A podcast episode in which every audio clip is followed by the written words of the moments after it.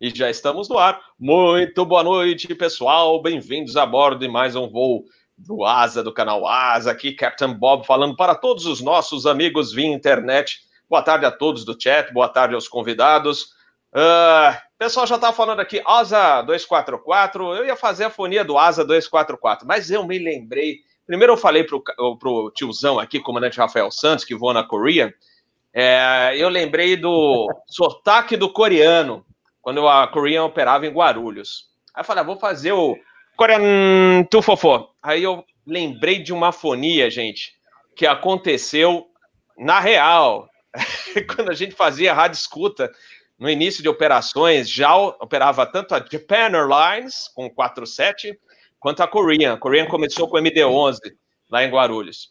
E aí, você precisa ver o coreano nervoso. Aliás, foi o japonês, era o jumbo da Jal posando. Aí, vocês, só para imaginar o que, que foi. Então, o cara chamou o japonês lá, o Japan, chamou a Torre Guarulhos assim. Uh, Guarulhos Tower, Japan, uh, 6-4, established, nine right. Aí, o que, que aconteceu? Tava vindo o avião da Korean logo atrás, e o controlador de Guarulhos bateu o olho, e o pior, né, 064, 062, Aí ele respondeu: Korean 064, good morning, is tower? Negative, negative, here is Japan 64, negative, Korean 064. Ah, ok, sorry, sorry. Ok, Japan 64, clear to land, nine right. Ok, imagino, o cara já chegou bravo em Guarulhos naquele dia. E depois veio Korean 062. Aí, aí eu, eu ia fazer, então vou fazer agora o ASA 244. Está estabilizado no Establish ILS 9 right com sotaque do Korean 062. Então vamos lá, pessoal, vamos apresentar os nossos convidados de hoje. Vamos falar com o comandante Rafael Santos, vulgo tiozão corintiano. Boa noite, querido Capitão Bob, Peter Biondi, Sérgio. Tamo junto Nossa, aqui. Vai, Corinthians, vamos arrebentar hoje aqui, hein? Isso aí. Só Somos se dois. for pra live, né? Somos dois. Já comecei, comecei a acabar, comecei. Hoje eu inverti a ordem. Ah, você, que, você que trouxe o assunto, agora virou minoria já. Ai, ai, ai. Então vamos também dar as boas-vindas ao nosso amigo que é advogado, empresário, plastimodelista, a, é, como é que se fala? Adorador do Boeing 727, inclusive tem o portal 727datacenter.net. Sérgio Gonçalves, bem-vindo mais uma vez aqui ao canal Asa. Obrigado, Robert. Boa tarde, boa tarde, Peter, boa tarde, Rafael. Prazer mais uma vez participar. E só colocando aí o que você disse a respeito do sotaque, né, e da, da, da do, do, coreano com o japonês, essa questão de achar que os orientais são todos iguais, o, o Rafael vai, me, vai, vai concordar comigo. Quem não vai para a Ásia pensa que é tudo igual, mas depois de um tempo indo para lá, você conhece saber, você sabe exatamente quem é chinês, quem é coreano, quem é japonês, quem é tailandês você consegue dissociar um do outro. Eles têm características muito diferenciadas e não gostam de ser confundidos por N razões culturais deles. Exatamente, foi o que aconteceu naquele dia em Guarulhos. Chamou o Japan 64 de Korean 64. Aí foi uma briga. Negative. negative, negative. Here is Japan, Japan 64, negative Korean 64. I'm going for the alternative. I will not land here anymore. Mas então vamos falar com the United States of America, direct for, uh, from Midland and Georgia, uh, Mr. Peter Biondi, que é consultor, analista em aviation management, professor também na área de safety. Bem-vindo, Peter Biondi. No solo, aqui diretamente de Atlanta. Um prazer estar aqui uma alegria conversar um pouquinho de aviação. É gostoso, né? Tá com gente que gosta do que você gosta, né? Mas já que vocês mencionaram de futebol, vou ter que contar uma historinha rápida. Uma vez, uma empresa lá de Guarulhos, um time da Arábia veio jogar no Brasil a companhia perdeu os dois containers com uniforme, todo o material deles, e eles estavam preocupados, que imagina, amanhã vai, vai aparecer eles jogando na televisão com um uniforme diferente, alguém vai falar, a companhia tal perdeu os containers com o uniforme deles, mas olha, fizeram mil e uma, mandaram por outros lugares e acabou chegando algumas horas antes do jogo, chegou o uniforme. Mas só, já que você falou de futebol, né, essas coisas que acontecem, né, mas é um prazer estar aqui, um oi para todos aí, espero que seja um bom programa. Beleza, beleza. Aliás, isso me faz lembrar minha época de repórter da Rádio Jovem Pan, quando eu entrevistei o, o time, os jogadores mais assustados que eu já vi na minha vida, na carreira de repórter como radialista, eu fui entrevistar os jogadores do Vai Corinthians, que eles tinham sofrido um acidente lá no 727 da Fly, e eu estava lá, uhum. Captain Pop, na época da Rádio Jovem Pan, entrevistando lá, todo mundo assim, assustado, ah, mas dando graças a Deus, está todo mundo vivo, né? Lembra disso, tio? Lembro, foi em Guayaquil, né? Esvararam a pista lá em Guayaquil, não foi? E foi Quito, com né? 727. Não foi em Quito? Quito? Foi Quito, Guayaquil. Uma coisa dessa aí qualquer. Quito, Quito, Quito é pior ainda. É. Guayaquil até que era tranquilo. É. Não foi Quito, foi Quito com 727. É. 200 na Fly. Foi, é, exatamente. E, e, outra coisa, você mencionou o Corinthians, agora você é obrigado a dizer. Você sabe que no Brasil todo mundo torce para o Corinthians. Metade para ele ganhar, metade para ele perder, porque todo mundo dos outros times torce para ele perder. Então todo mundo torce para o Corinthians, entendeu? Acho que dá mais a metade, hein? mais, mais o mundo, porque a referência, a referência mundial dá, essas, dá esses problemas de, de ciúme, ciumeira, bullying. É, eu concordo, tudo bem. Mas o tiozão está acostumado, o tiozão já está acostumado. Então vamos, vamos decolar o nosso Asa News. Ah, como não poderia deixar de ser, a primeira notícia a ser debatida, que tomou muita gente de surpresa, mas era até talvez previsto, foi o Chapter 11 da Latam Brasil. E ontem o tiozão já fez uma bela apresentação comentando o assunto no Teaching for Free. E hoje ele vai também comentar com vocês. A gente começa a nossa rodada de discussão com o tiozão, que fez uma belíssima análise da, da circunstância do Chapter 11 solicitado pela Latam Brasil. Então, passo a você, querido Rafa Santos, para comentar o assunto e depois a gente discute entre os outros convidados. Beleza, Bob. Então vamos inicialmente a um disclaimer, né? Toda vez que o tiozão fala, eu estou dando a minha opinião. Eu não sou economista, não sou investidor, só sou piloto de avião. E como piloto de avião, eu tenho aquela característica que todos nós temos, né? Piloto de avião ele é meio advogado, meio engenheiro, meio médico, meio mecânico, meio espaçonauta, meio, meio corredor de Fórmula 1, a gente é tudo meio mais ou menos.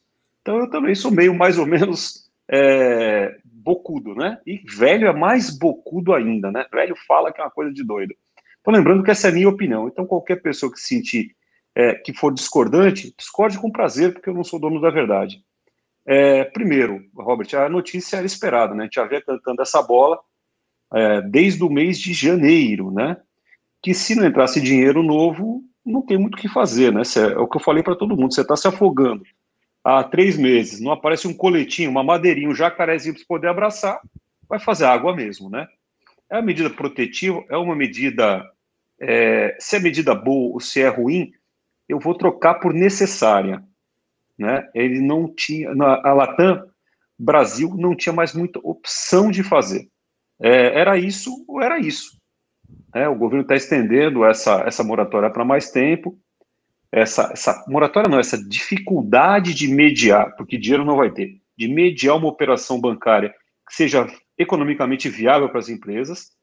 O dinheiro que entrou na Latam, no grupo Latam, 900 milhões de dólares, desculpa, foi o que eu falei, é dinheiro de pinga. É muito pouca grana pelo buraco que está se acumulando, né? A Latam, o grupo leva também um carrega um peso extra, né? A Latam é como a Corinha, ela é uma empresa majoritariamente long haul. E long haul vai sofrer prova provavelmente num tempo um pouquinho mais de sofrimento para se recuperar. Não em termos de, como o Peter colocou muito bem na live, na live passada, né, Peter? Não em termos de locais voados, mas em termos de frequências, né? Vai voar para o mesmo lugar, mas vai voar menos, que é menos gente, menos revenue, menos passageiro. E isso vai se acumulando, vai empilhando, infelizmente. É, alguma certeza a gente já tem. Primeiro, a Latam vai sair, Latam geral, né, vai ser menor do que entrou. Isso é um fato. Ela vai sair estimada aí pela própria Latam 40% menor. Isso é muito triste, porque implica uma redução enorme de frota, é, empregos cortados, é, concorrência diminuída, e isso é um mau sinal. Porém, não é só a Latam que está sofrendo, né? O mercado inteiro está sofrendo. A Latam é a ponto que a gente sente por estar no Brasil, mas está todo mundo levando paulada. Nos Estados Unidos, no Brasil, na Coreia, na China, qualquer empresário no mundo hoje está sendo extremamente sacrificada no seu caixa, porque está praticamente parado. É, o marido perguntou que o americano pode ser tal, obrigado, etc, etc. Não, na realidade, o Chapter 11 é uma proteção pré-falimentar. Você virar para tua mulher e falar o seguinte, nega, acabou o dinheiro aqui, tamo duro. Ela vai falar para você, bom, Em vez de picanha agora, a gente vai comer coração. Ah, beleza. E só que a gente vai pagar para o cara do, do mercadinho coração? Mês que vem, ele vai fornecer o coração para a gente, a gente paga mês que vem, renegocia com ele isso aí. Ela está protegida e permite o que, Robert, também? Uma injeção de capital com risco menor. O que, que, é, que, que é a Latam? O que, que o pessoal precisa hoje? Dinheiro. Quem tem dinheiro para emprestar para empresa de aviação, Robert, você que é um cara rico, Peter, que é um cara que tem dinheiro caindo pelo bolso, Sérgio, que é um grande investidor. Se for emprestar dinheiro para empresa de aviação, vai colocar um prêmio enorme nessa operação pelo risco embutido de tomar um beiço. O dinheiro for e voltar. No Chapter 11, existe uma, uma figura chamada DIP. O que, que é DIP? Eu empresto meu dinheiro a um depósito protegido. Eu sou prioritário para receber esse dinheiro de volta. O que acontece? Eu empresto esse dinheiro mais barato, porque eu tenho um risco menor. Então, uma forma da, da Latam Brasil buscar capitalização também dentro do universo muito mais é, digerível para as contas dela. É, de novo, Robert, não sei se a notícia é boa, não sei se a notícia é ruim, não vou entrar nesse peso. É, ela é necessária, infelizmente é imprescindível. E quanto mais tempo as coisas vão se arrastando, pior vai ficando o buraco. Então, é, é, não tem muito o que comentar. É, a gente abordou no vídeo, não tem muito o que fazer. É, era esperado, acho que a Latam buscou, esticou a corda ao máximo, e a perspectiva é essa mesmo, meu amigo. Se não entrar dinheiro, azeda para todo mundo. É, é e havia justamente nos primeiros meses houve aquele acordo né, de licença sem vencimento, redução salarial, né? Foi aprovado, só que acabou, né? A vigência daquele acordo finalizou, tem que ser votado agora em assembleia, toda a questão dos próximos meses, e como ainda também não foi votado isso, está atrasado até pela complexidade da linha aérea da Latam, que tem né, voos internacionais, wide bodies, etc., é, e tem muitos ajustes a serem feitos e análises, né? E aí talvez por isso também que houve um certo atraso. É, não, como o, o, acordo acabou e a gente ainda não sabe o futuro, logicamente o Chapter 11 chegou, talvez falando aqui entre aspas em boa hora, porque é um mais um modo da empresa sobreviver né? Ele, dinheiro em caixa existe, ainda existe uma reserva, só que, assim como todas as empresárias, com raras exceções, o dinheiro está indo porque é, existem os custos da companhia e não está se vendendo passagem, ainda mais aqui dentro do Brasil, porque, por exemplo, no caso de uma Latam, que tem inúmeros voos internacionais, né, você não, tá, não está fazendo dinheiro, justamente porque não pode voar para fora, né? E não tem passageiro também para isso agora, nesse, nesse momento. Se tivesse é, se tiver, é muito pouco ainda. Né? E nos outros países você também não pode operar devido às restrições de saúde. Né? Então, uma situação complicada. Uh, ao mesmo tempo, por exemplo, nós vemos uma companhia como a Azul demitindo gente é, de terra, demitiu bastante. É, se for pensar em linhas do exterior, a gente lembra da Emirates, que demitiu muitos é, pilotos nessa semana. Então, a situação não está boa ainda. A gente é, queria já estar observando o céu de brigadeiro ao longe, mas ainda não está conseguindo visualizar, né? Tem uma, uma perspectiva melhor, tá? É, eu vou passar então para o Sérgio Gonçalves, que ele é advogado e já num outro episódio do Asa News ele explicou muito bem o Chapter 11. Para quem não sabe como é que funciona, ele vai passar os detalhes agora. Sérgio? Robert, eu só podia fazer uma colocaçãozinha antes. Lembrando Manda. que a Latam Brasil não está protegida pela lei brasileira, tá? Ela não aplicou para recuperação judicial no Brasil. Ela aplicou para o Chapter 11 nos Estados Unidos, ou seja, para os funcionários no Brasil, essas coisas, as proteções legais que a recuperação eventualmente iria fazer, não está acontecendo, tá? It's not gonna happen. Exato, exato. Então, é, mas tem um motivo, é, acredito que tenha exatamente um motivo para isso. É, com todo esse, esse cenário que vocês já colocaram, é, eu vou acrescentar, é, primeiro começando para aquela velha máxima, né, como agora o Rafael colocou. É, a melhor maneira, a maneira mais certa do mundo para você ser bilionário é ser bilionário e abrir uma empresa aérea. Certamente será bilionário depois de algum tempo.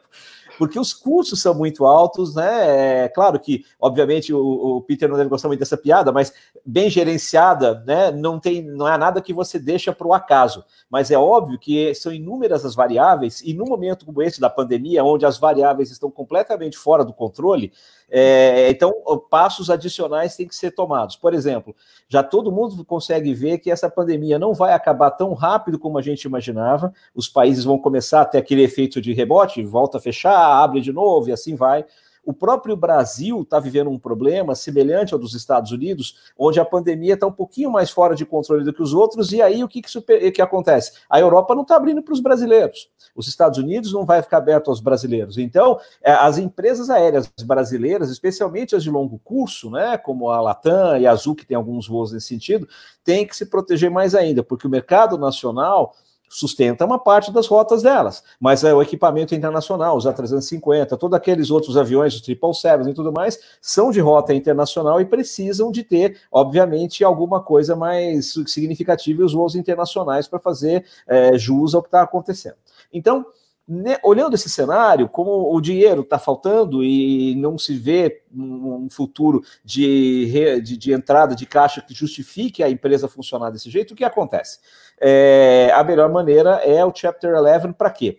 É, ele, o que, o que, uma recuperação judicial faz? Né? Então, vou explicar juridicamente, em, em linhas gerais, o que, que é uma recuperação judicial e qual é a diferença disso para uma falência.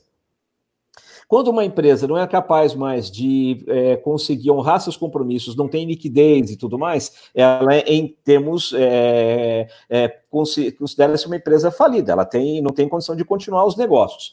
Porém, antigamente, você entrava com um projeto, uma questão chamada concordata, depois isso, é, e tinha a falência, que eram dois procedimentos onde você estava tendente a interromper os negócios, vender ativos e sair do mercado.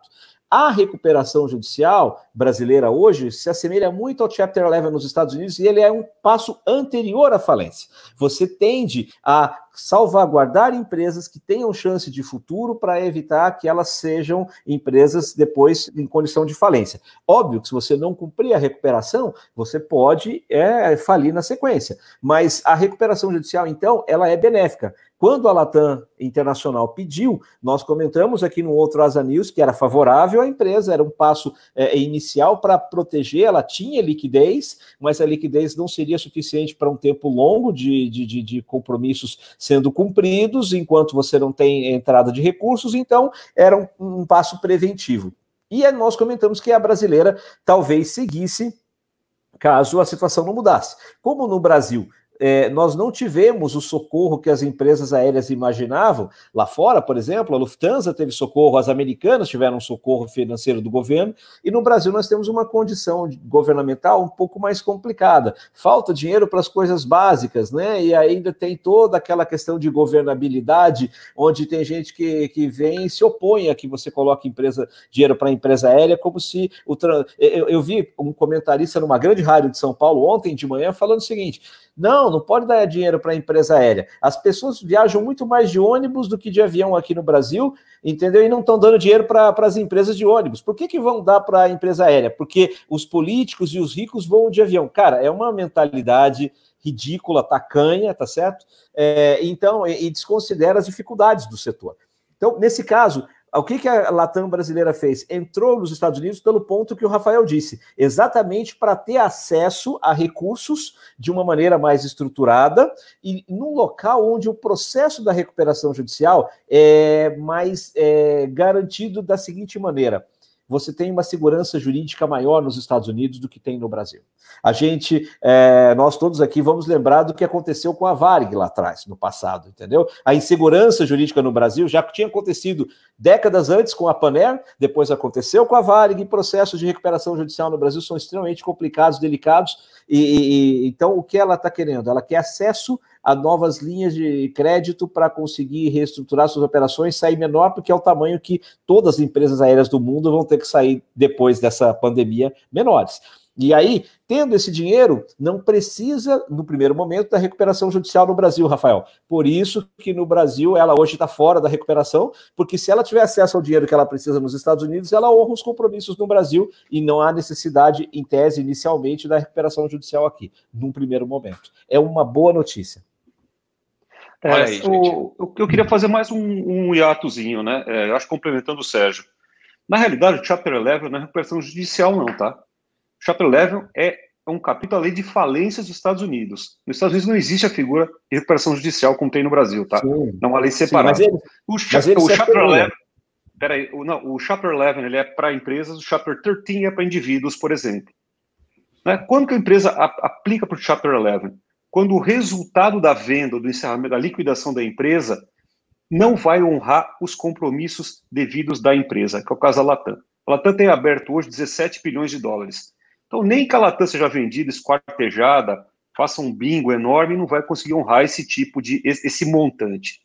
Portanto, o juiz entende que reorganizar a empresa, saldar alguns débitos, ou mesmo desconsiderar alguns débitos, e reorganizar é muito mais saudável para o todo, para o sistema. É, com relação a não aplicar no Brasil ou não, isso vai ficar muito complicado, porque a Latam Grupo e a Latam Brasil são figuras jurídicas muito diferentes. A Latam Grupo é uma companhia aberta que opera na Nasdaq, operava, né? Que eu acho que estão suspendendo a operação Sim. na Nasdaq. A empresa do Brasil, ela é de capital fechado e não tem operação em bolsa. Esse foi um dos problemas qualquer, é do problemas que teve para o BNDES reinjetar equity, por exemplo. Porque foi muito difícil você injetar o equity se você não tem uma contrapartida com ações para garantir. Então, são figuras muito complicadas. É, eu, eu, creio, isso é, é, é, é, minha sensação, de novo, é minha sensação, eu não sou economista nem nada, que provavelmente ir junto do grupo de forma sinérgica será muito mais interessante para a Latam Brasil, entendendo que a Latam Brasil não é a holding, ela é um braço da holding que é a Latam no Chile, né? Então não dá para dissociar essas duas figuras de uma forma tão grande, né? Se morre um, o outro sobra, fica muito complicado. Eu só quis deixar claro que foi aplicação de falência, o pedido da empresa é de falência, com pedido de proteção de falência pelo capítulo 11. Isso é aceito pela corte ou não, no caso, creio que foi aceito pela corte, né? E aí o processo caminha pela corte americana como tem que caminhar. Só para deixar tá. claro, né? É só, só te, te é, como eu comentei, é o seguinte: é semelhante, a recuperação judicial brasileira é semelhante ao Chapter 11. É um passo anterior à falência, e se bem concluído, impede a falência. É? Quando a, a essa sem figura dúvida, de recuperação impede a falência, se você tiver re, reorganizado. E é exatamente igual lá como é aqui. E aqui foi muito, é, é, foi, foi calcado no processo de lá, porque nós não tínhamos essa figura aqui no Brasil. Você entrava em falência, entendeu? E aí você tentava resolver. Isso não dá. Então, esse processo é o mesmo aqui e o mesmo lá. E agora, obviamente, tem que ser aprovado, tem todo um procedimento que a gente ainda vai desenrolar durante alguns meses, né? Mas eu acredito que a decisão, volto a dizer, foi saudável, porque o negócio continuar é melhor do que ele encerrar hoje da maneira que está. Concordo plenamente.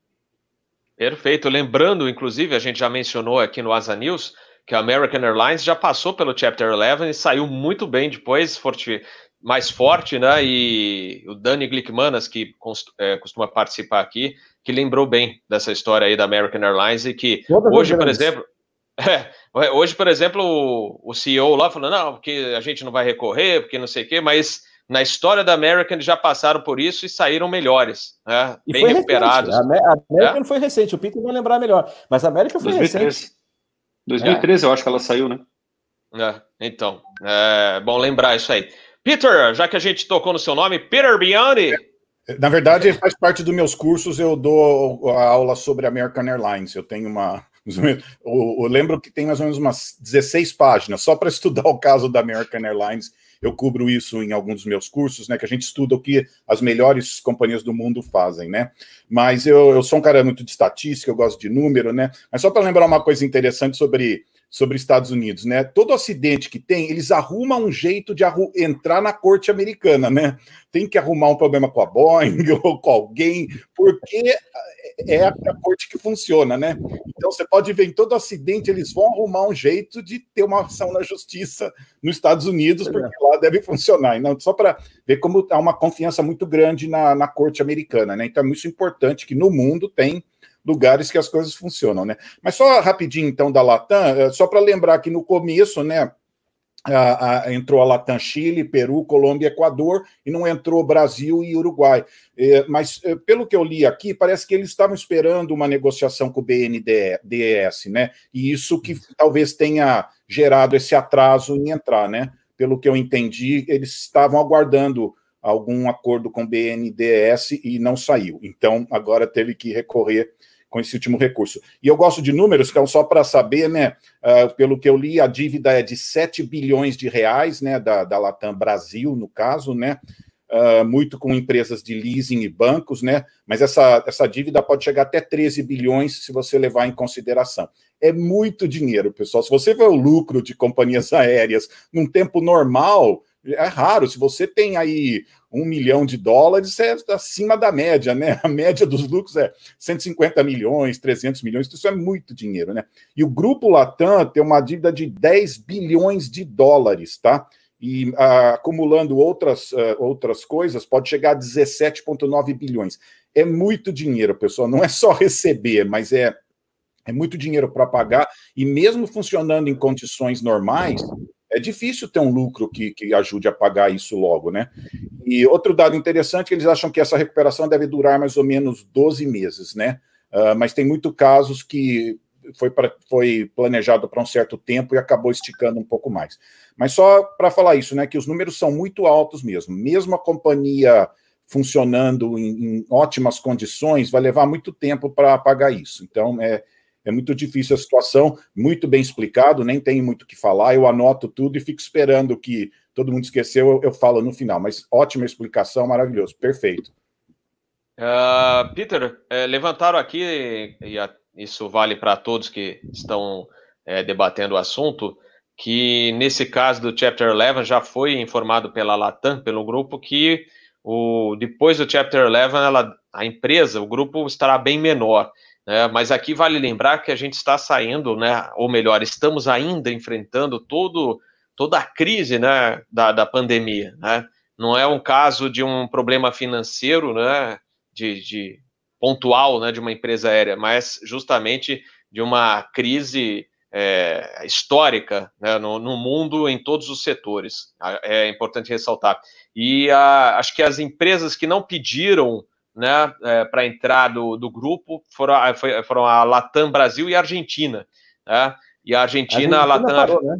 É, a Argentina foi fechada. Então, mas a Argentina, em comparação com a Latam Brasil, hoje é, a Latam Brasil é um grupo é, forte, né? É, inclusive para todo o grupo da Latam, é, incluindo Chile, etc., é, é um grupo que simplesmente não pode ser de uma hora para outra. É, lógico que a gente não tem bola de cristal, mas no caso da Latam Argentina, acho que eles tinham 16 aviões, né? Muito diferente da, da frota que a gente tem no, no Brasil, da importância do mercado também, né? Porque o mercado brasileiro, e não só o brasileiro, porque para a Latam chilena, né? É, uma, é um meio de conexão para o resto do mundo, da Europa, né? Então os aviões, é, a chilena vem aqui, pousa em Guarulhos, vai para por exemplo, para Madrid, mas o resto dos voos, né, grande maioria, é tudo operado Latam Brasil, né? Então, é, é, é vital que a Latam Brasil também é, saia de maneira é, com saúde é, em dia né, desse Chapter 11 para que o grupo Latam, que era o, sempre foi o, desejo do, do grupo Latam geral, né, de todo o grupo, é que se torne uma das maiores empresas, porque a gente lembra tempos atrás que a gente dizia que é, no mundo é, é, sobrariam poucas empresas, então grandes né, grupos, né? um grupo forte na, ou dois, três grupos fortes na Europa, dois, três grupos fortes na, nos Estados Unidos e empresas um pouco menores. Agora, lógico, depois de, uma, de um coronavírus, está mudando tudo. A gente não sabe nem o que vai, o que será do mundo daqui a um ano. Então, é, a incógnita ficou. Né? O que, que, será que vai acontecer depois? Mas esperar que todos saiam é, vitoriosos no final das contas e sobrevivendo, que agora Acho que as empresas aéreas estão na UTI e a gente espera que retorne para o quarto o quanto antes, né, para voltar à saúde é, ou ter uma saúde melhor. Né? Alguém gostaria de. Opa, fala aí. Se você me permite, se a gente, se formos analisar esse mercado, o Rafael que é bem atento a isso, o Peter que, que, que é essa área principal dele, mas as empresas aéreas da América Latina já viviam um problema de caixa muito grande, muito antes da pandemia, porque o nosso mercado não é comparável da América do Norte, da Europa, muito menos do asiático. Então, óbvio que elas serão mais atingidas e, infelizmente, são os países que têm menos condições para ajudar financeiramente as suas empresas, o que nos enfraquece em termos é, globais de competição com as grandes. Os Estados Unidos, por exemplo, quando fecharam as fronteiras internacionais, os voos internos, você olhava no, no, no, no Flight 24, era a mesma coisa. É, os voos domésticos funcionando numa quantidade muito grande. E aqui no Brasil, praticamente parou. Então, numa hora como essa, que você olha a British Airways mandando, falando de mandar 12 mil pessoas embora, é, alguns chegando a dizer que ela pode cessar operações, a, a, Lufthansa, eu tenho amigos na Alemanha que me relataram que a Lufthansa é, disse seriamente que ela não continuaria se não tivesse uma injeção de capital pelo governo alemão, que houve, entendeu? A Itália recebeu do governo italiano, e aqui as empresas Latam, no Chile e o nosso grupo Brasil, entre aspas, ao Deus dará, porque o governo não vai trazer a ajuda que precisa. A isso você soma a, a lei trabalhista brasileira, tá certo? Que faz um sério problema de caixa para as empresas em termos de escala, horário e tudo mais, até mesmo para voos internacionais. Você coloca os custos é, extras que nós temos com um problema de, de, de, de, câmbio muito grande no Brasil, porque o dólar também infla tudo isso.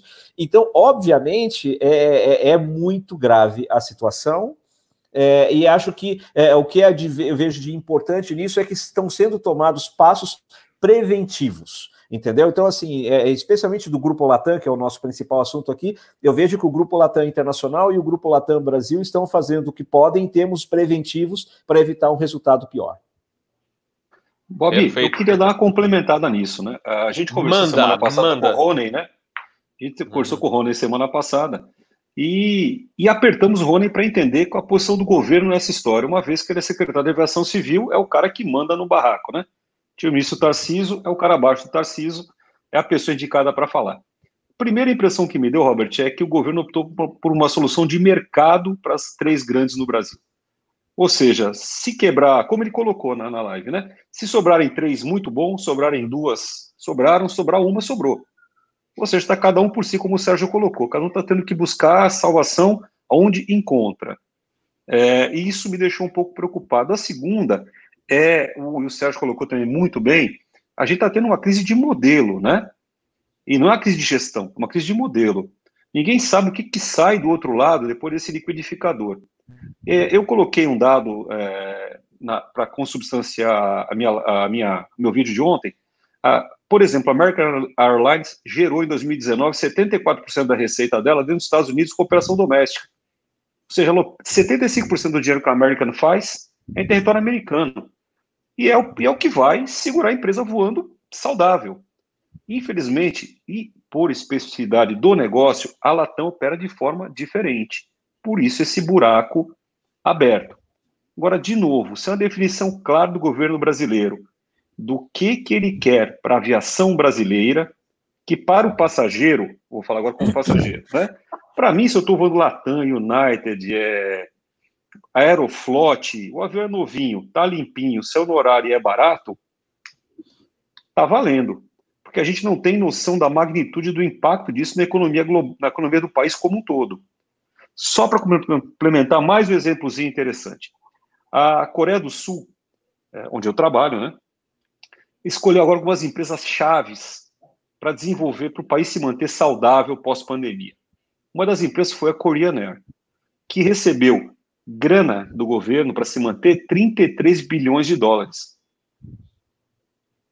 Aí fica difícil, né, meu amigo? Porque os caras, agora que saírem da pandemia, vão sair com, com caixa robusto e entendendo que a aviação para a Coreia do Sul e os caras de burro não tem nada, tá? Eles podem ser o que for, tolinho puxado e tal, mas não são nem um pouco burro.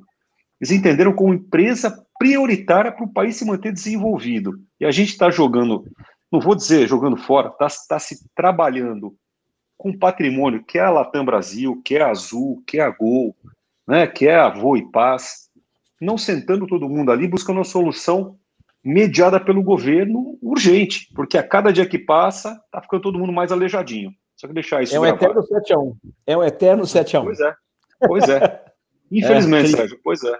Bem Até falei pro Gomes, falei, o que tá pegando para trancar os caras numa sala, jogar a chave fora e todo mundo se acertar de uma forma ou de outra, né? Porque daqui a pouco vai acabar dando uma, uma, uma cagada mesmo, né? E aí é aquilo que era ruim em março, tá péssimo agora em julho, né? E em setembro vai estar tá muito estragado, né? Pois é, pois é. Só, só piorando. Mas o Fernando agradecendo aí já mais um cafezinho do Coffee Fund do Captain Bob. Fernando, ele colocou que a Gol é, disse que vai aguentar, tem caixa para aguentar 12 meses, etc. É, porém, vale ressaltar que a Gol, tanto a Gol quanto a, Azul, é, quanto a Azul, as duas empresas já entraram em acordo de redução salarial com é, as tripulações e funcionários, etc., é, justamente para equilibrar as contas enquanto é, essa pandemia vai dando prejuízo, especialmente esse ano e o ano que vem. São dois anos praticamente perdidos. Esse já foi perdido, como disse, já dizia comandante Rafael Santos no início de 2020. E o ano que vem também, se não melhorarem as coisas, as boas notícias, né? Ou a boa notícia é que começaram os testes da vacina. Então, quem sabe, né? Mas de qualquer maneira, não é de uma hora para outra que a vacina estará disponível. Então a gente ainda vai ter um bom prejuízo aí para as empresas aéreas. Alguém gostaria de comentar? Inclusive, a gente já ia falar alguma coisa da Gol, dos resultados, que o segundo trimestre aí para a Gol foi equilibrado razoavelmente, né? apesar da crise. É só fazer Peter, gostaria? rapidinho aqui. Uh, teve uhum. uma, uma live do Aviation Week sobre a América Latina. E praticamente todos concordaram a isso. A América Latina tem um peso extra nas costas, né? Tem dificuldades adicionais que outros lugares do mundo não vão ter, né? Então, essa dificuldade que eles viram para a América Latina, uh, esses, tanto de governo como problemas para resolver, você não sabe nem por onde começar, né? No avião você tem seus procedimentos, né? Problema tal, checa isso primeiro, depois vai aqui, vai lá. É, o que está acontecendo agora, eles não sabem nem por onde começar, o que, que a gente resolve antes, o que, que a gente salva antes, né? Então, eles, eles falaram muito isso, não sabem nem por onde começar, o que, que você começa a resolver, né? E então esse é o problema que o pessoal da Aviation Week falou sobre, sobre a América Latina, né? Mas só esse comentário aí, pode ir para a notícia da Gol. E a, não, e a, e a burocracia, né? O Sérgio, Sérgio trabalhou bastante com a abertura de empresas nos Estados Unidos, né? chegou a morar lá um bastante tempo. Sérgio, quanto é que é, em média, quanto tempo você leva para abrir uma empresa aqui no Brasil e lá nos Estados Unidos? Só para a gente ter essa. essa... é, sacanagem, isso é crueldade.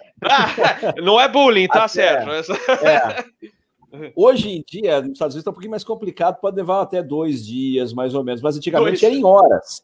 Entendeu? Aqui no Brasil você demora meses para abrir uma empresa. Eu tenho, brincadeira à parte, eu tenho um grupo de aviação aqui no Brasil abrindo uma subsidiária. Eu participei desse processo agora para tratar de um assunto específico. Eles propuseram a abertura da empresa na Junta Comercial de São Paulo em março.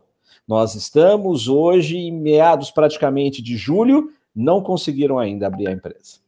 Entendeu? Então, no Brasil é muito difícil você conseguir operar. E só um, um, outra coisa que eu queria comentar, o Peter vai, vai acho que eu até queria a opinião dele nisso. Tem um, uma pessoa participando conosco aqui na live, acho que é o Igor Carneiro, comentou que é, a questão contratual dos lessors vender, devolver aviões caros ou vender aviões, alguém comentou aqui, ah, o André Luiz, se vender os A350 caros, na verdade as empresas hoje não têm os aviões, são todos eles locados e Veja bem, para o Lessor também não tem interesse em receber o avião, porque ele vai colocar esse avião na mão de quem? E se você depois recuperar alguma capacidade, o que você vai fazer? Então, esse também é um outro equilíbrio. Agora, falando do setor de aviação, propriamente dito, o que você para, como você para, você vai tirar da frota, é, porque não é simplesmente assim, eu vou parar de usar esse avião. Tem todas as tripulações, tem todos os consumíveis, é toda uma cadeia. É, no, momento, tudo tem sido muito secreto. Isso aí tem muita. É, você, quando faz esses acordos, você não espalha para todo mundo, né? O que você faz para um, você pode não fazer para outro. Então, ainda tem muita confi confidencialidade nesse aspecto. É difícil saber o que cada um está fazendo. Mas uma, um, uma pessoa de uma dessas empresas falou que ele ficou surpreso que teve empresas que procuraram eles que eles não esperavam, não. Eles ficaram até preocupados de ver que empresas que eles não esperavam estão procurando eles para fazer acordo. Então, isso assustou um pouco, né? E já procuraram cedo, né? Esse também foi o segredo, uh, que nem disse o CEO da Delta numa entrevista, é tudo uma questão de ser rápido agora. Não pode esperar muito, não pode ficar pensando muito, tem que tomar decisões rápidas e tomar as decisões certas, né? Mas tem, é muito confidencial, cada acordo tem sido feito em, em reuniões fechadas, eles não divulgam muitas vezes os dados, né? Para evitar uma, um pânico que um queira fazer o que o outro faz, né? Então tá, tá muito eh, fechado ainda essas informações, né? Pois é. Perfeito. É. O, o, Peter, você gostaria de, já que você falou de CEO da Delta, começar contigo? Hum. É, eu queria emendar dois assuntos. Um a gente já começou, que é, são os resultados da Gol no meio da crise, mas como eu já adiantei, tanto o Gol quanto o Azul já entraram em acordos de salariais né, com funcionários, mas no caso da Azul, por exemplo, ainda há cortes sendo feitos e ajustes né, no, é, a empresa, tanto Gol, quanto Azul, quanto Latam, estão fazendo ajustes de malha. Então, a Azul mesmo, ah, vou botar X voos, e aí, para ver, é um teste, mas não deu, então cancela, cancela aqui, cancela lá, ajusta aqui. Então, ainda estamos em, na fase de ajustes e, de qualquer maneira, a Gol anunciou um segundo trimestre é, legal, equilibrado, e como já adiantou, dizem né, que aguentam 12 meses, é, esperando que as coisas melhorem. Né? É como a gente não sabe, o Brasil ainda está vivendo a, a, crise da pandemia está bastante pesada, é, e o pessoal não está podendo nem viajar, se quer sair de casa. Tá? E pegando o segundo, o seu gancho do CEO da Delta, que eu ia falar, que a Delta acredita justamente na continuidade do serviço da Latam, tanto que é, continua querendo investir nesse hub de Miami junto com a Latam, né, de colocar voos alimentando o hub de Miami, é, de Miami da Latam. É, então a Delta ainda acredita que no fim tudo será superado, né? Isso, Peter. É, aí a gente faz a é, circula a notícia para debater. É, eu assisti uma entrevista do presidente da Delta uh, para para uma das empresas de investimento, né? E, e, é uma coisa interessante. A Delta já passou por recuperação judicial, eles têm essa experiência, eles são muito bem administrados, e eu creio que a gente não vê, talvez, mas eles devem estar por trás da Latam, devem estar dando consultoria, devem estar dando apoio, porque eles têm bastante dinheiro investido nisso, né? E eles têm muita experiência aqui, e já passaram por essa situação. Então, talvez a gente não veja isso, não, não tem de confirmar, mas eu creio que a Delta está uh, por trás e baseado nas declarações e, e tudo que eles têm feito agora, né, que eles pediram uma um, uh, isenção para fazer um joint venture, eles devem saber, deve ter uma avaliação da situação bem feita, né? Então, estão mostrando uma certa, é, é, estão confiando que a situação vai melhorar, né? Mas vamos ver, né? Pois é. Ó, a Gol mantém caixa atinge 658 milhões em vendas brutas consolidados no segundo trimestre. Tá aqui. Bob, é, posso esse... dar uma emendada nessa, nesse assunto aí? Manda, é para emendar adoro, mesmo. Eu adoro o Caqui, adoro esse gente finíssimo, mas que ele tem caixa para operar 12 meses do jeito que está operando hoje, sinceramente uhum. eu duvido, tá? Não vai ter é. mesmo. É, outra coisa, vocês falando com relação a leasings e tal, ninguém pega porque não tem para pegar, né? É, infelizmente, aí você vê como a mão contrária, às vezes, é, é, o mercado é cruel.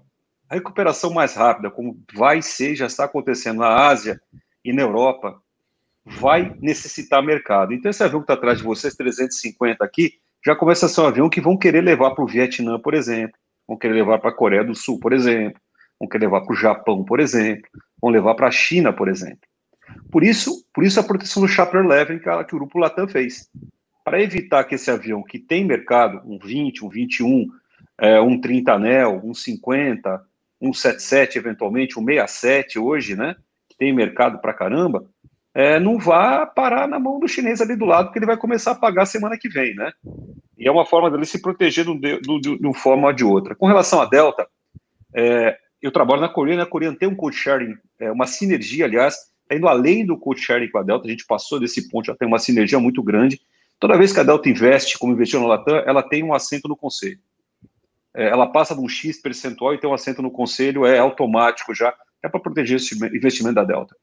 Eu não acredito que a, Delta esteja apostando na Latam, não, Robert. Acho que a Delta está apostando na Delta mesmo, tá? Eu não consigo ver a, o americano assim tão generoso assim para apostar no vizinho. É, eu acho que o americano é muito capitalista, um capitalista muito selvagem. Ele gosta, mas né, desde que o troço fique mais para cá. É, é isso a gente lembra, lembra Delta e a Panam, né? A Delta com a Panam, ah, vou injetar, é, ah, parceria, vamos não sei o quê, aí de repente, ah, não vou mais. E aí pegou, pegou só as rotas da, da Panam, aí as melhores cê... rotas, os bons aviões e ó, tchau. Aí vamos, vamos, vamos ser advogado do diabo, né? Imagina eles montarem um hub animal com a Latam em Miami, pessoal, né, vindo, voo de tudo que é lado, carregando aquele hub, e amanhã o governo brasileiro abre, abre os, faz um Open Skies aqui no Brasil. Uhum. Aí é só trocar o avião, falar pro seu Latam, falar, ô gente, é nós aqui, hein? Uhum. O pior que é mesmo. Né? Porque para ele operar tomando prejuízo no Brasil, vai fazer cosquinha no caixa, né? Esse, esse é o cuidado maior que eu creio que a Latam deve estar tomando, né, para se proteger. A sinergia é importante, a Coreia fez uma sinergia, ah, não há coincidências de voo. Agora, que interessante, por exemplo, agora na pandemia, a Coreia voa para Seattle diariamente, né? Ela parou o Seattle, a Delta sumiu os voos de Seattle e agora gradativamente está voltando para a Coreia nos voos. É, ela está reentregando a rota para a Coreia. É, é, é, é, muito maluco isso, né? Agora, como o mercado coreano, e o Sérgio colocou muito, muito, muito bem, funciona de forma inteligente, como funciona o mercado americano, isso é compreensível. Imagina fazer isso no Brasil, velho. Né? A possibilidade é do, Pelé, sei lá, do Garrincha voltar do além, né? Acontecer um troço desse. E isso é outro fator, né? Quem investe grana, quem tá lá fora, olha isso aí e fala, vou botar meu dinheirinho lá. Não, bota no Vietnã, né? Que eu consigo tirar amanhã, ou que eu tenho uma flexibilidade para trabalhar. É isso que a gente não entende. O, o Brasil é legal, é o que eu deixei gravado e quero deixar isso muito claro. A gente tem um baita país, a gente tem um baita mercado, pessoa querendo viajar e tal, mas a gente não é único no mundo, tá? A Ásia, o Sudeste da Ásia é grande também. Tem gente querendo viajar igual. E também é legal a parte do turismo. A gente tem que entender que a gente vai competir por esse dinheiro. E se a gente tiver uma, uma, uma pelo menos a gente não botar, como o americano fala, o playing field, a gente já sai perdendo muito. O Sérgio colocou muito bem. Trabalhista, é, legislação, judializa, judi, é, judializa, como é que fala? Judicialização. Judicialização no Brasil, esses troços aí, velho, você contar em qualquer país civilizado, o cara fala, não tem essas coisas, não. Mas tem, né? Como a tomada de três pinos. É, eu, eu é, mais de 10 anos de, de, de, atuação fora do Brasil, com, com em direito, trazendo empresas para cá, levando empresas brasileiras para fora. Uma das coisas que a gente costuma dizer é, fora do Brasil, o Brasil é para brasileiros, se tanto. Porque para entender o Brasil, só o brasileiro, e se é que a gente entende o Brasil. Né? Porque quando você conta, às vezes, na Ásia, na China, em Hong Kong, em outros países, você fala da lei trabalhista brasileira, eu já ouvi de empresários lá dizer, é louco, não quero mais ir para o Brasil. Porque não existe almoço grátis. E aqui a gente continua: almoço, café da manhã, jantar, lanchinho da tarde, tudo grátis, entendeu? Com uma legislação dos anos 40. Pois é, pois é. E, e Sérgio, você pode dizer isso. Para fechar, pior ainda, né? fechar a empresa. Ah, fechar a empresa no Brasil, você não fecha, você, você deixa a lei nativa e vai esperar para ver o, depois o que volta dela. É difícil, é muito complicado. Essa falta, brincadeira à parte, essa falta de segurança jurídica brasileira é que tem gerado, e vai gerar isso que o Rafael colocou muito bem também, é, é quando, quando se fala da pós a crise, vamos colocar dinheiro aonde? Num país que, além dos problemas conjunturais internacionais, está cheio de problemas internos próprios? Não, desculpa, eu vou colocar meu dinheiro em outro lugar. É, Robert, é, só, só, só, adiantar um negócio. Fala, Peter. A notícia hum. correta seria assim: Delta e Latam eh, procuram uh, antitrust immunity, tá? Para um joint venture. Essa história do hub de Miami foi um, um website que pegou uma parte da história, colocou só no Hub de Miami, e no Brasil a gente é bom só de ficar copiando, e todo mundo copiou da mesma pessoa. Mas a notícia boa está no capa, que a completa é isso. Na verdade, essa história do Miami é parte de uma notícia muito maior, que é que a Delta e a Latam requisitaram antitrust immunity para o joint venture, né? E uma, eles colocaram que chama metal neutrality, que as, as companhias envolvidas elas uh, dividem os revenues e os costs, né? E não importando quem faz o voo. Então, isso é muito importante. Mas essa é a notícia maior. A história do Hub, tiraram um pedacinho da notícia maior e aplicaram na história do Hub. Mas é uma coisa. Ou, ou o que interessou, né? O que é, interessou é para o jornalista. Ou o editor, na realidade, é o, é o editor. Ó, oh, pega isso, pega isso que é o importante é, aí, o resto esquece. Maior, pode envolver é. Nova York, pode envolver Atlanta, pode envolver outros lugares, tá? Mas a notícia maior da qual foi tirada a história do Hub é que eles buscaram, fizeram uma aplicação para antitrust immunity. Então é, é muito maior do que essa história do Hub, só para colocar aqui, tá? Beleza, e aí eu vou aproveitar fazer um trocadilho, mais ou menos aqui, aquela bem infame, né? E não dá para confiar nessa notícia e nela, dá para confiar? A empresa regional que falaram. Aí é brabo. aí tá magoando, né? Ah, não é bullying, viu? É, é só sacanagem. É para descontrair. Confia nela, né? É, confia nela? Vou deixar com o Sérgio. É. Sérgio, conversa com você. Você confia nela? Bom, olha, olha só, né? Nesse momento, eu vou só vou colocar a questão é, estrutural, então, primeiro. É, hum. No mercado normal, já seria complicado você iniciar uma empresa aérea, certo? Num mercado, num momento como esse, eu acho sui generis que aqui né, nós estamos ouvindo falar de volta de Itapemirim, de Nela, de uma série de outras empresas.